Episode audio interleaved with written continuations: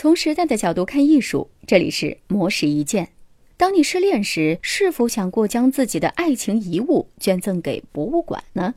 在美国洛杉矶好莱坞星光大道旁边，就有这样的一家失恋博物馆。这里的每一件藏品都见证了一段破碎的爱情。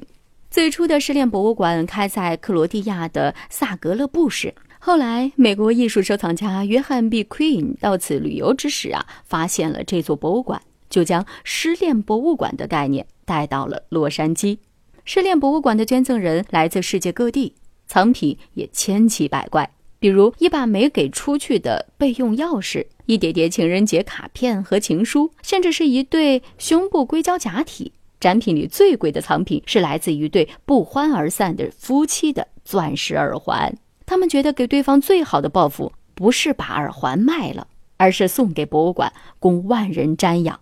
其实，博物馆里许多展品都缺乏基本的观赏价值。如果不看捐赠者的留言，参观者对于这些物品无法产生感触。就像是博物馆副馆长阿曼达·范登堡说：“这个博物馆就好像是一个非常精细的艺术品。当你在体验别人的分离时，不管是面对浪漫还是熟悉的事物，都能够从中感受到一种悲伤。当你读他们的故事的时候，你也会感同身受。”失恋博物馆鼓励人们将爱的回忆珍藏在这里，走出失恋的阴影，同时也希望恋人能够珍惜双方的感情。就像是一个参观者留言簿上写道：“这个空间令人悲哀，因为这是记录有些人求爱或者是婚姻过程当中不愉快回忆的空间。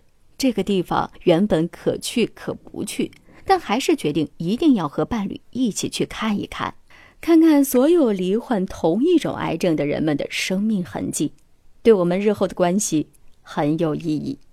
以上内容由模式意见整理，希望能对您有所启发。模式意见每晚九点准时更新。